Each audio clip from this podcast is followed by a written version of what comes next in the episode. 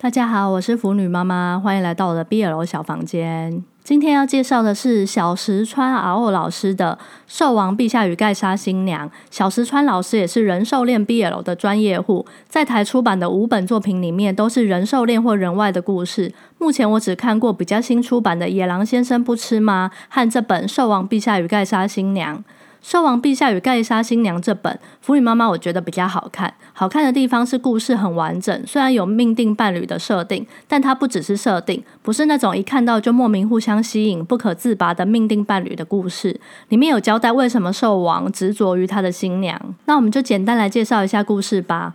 这个故事里面的国家，传说中有头受伤的神兽掉落到一个村子里，某位村姑救了神兽，神兽用他的力量保护村子，让村子繁荣起来，演变成国家。这个国家的继位者一定要能变成白色的雪豹，才有资格当国王。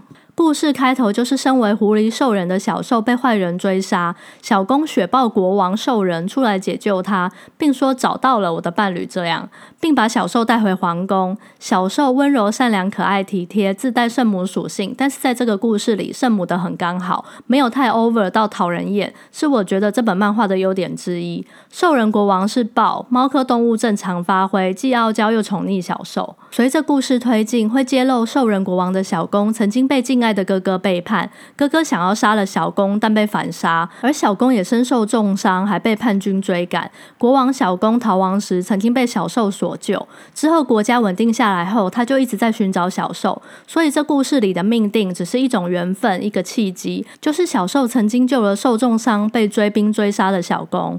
A B O 灵魂伴侣套路看多了，难得看到不是空有设定就爱的死去活来的故事。而且这段命定伴侣的背景安插在剧情中段，解释了前半段为何小公说小受是命定伴侣，不是没来由，是有原因的。曾经被追杀的这段剧情，又跟后半段的剧情也有关联，算是有承先启后的作用。后半段剧情是小公和小兽会产生误会，但是这个误会也和曾经被追杀的那段故事有关。最后两人解开误会，迎来 happy ending。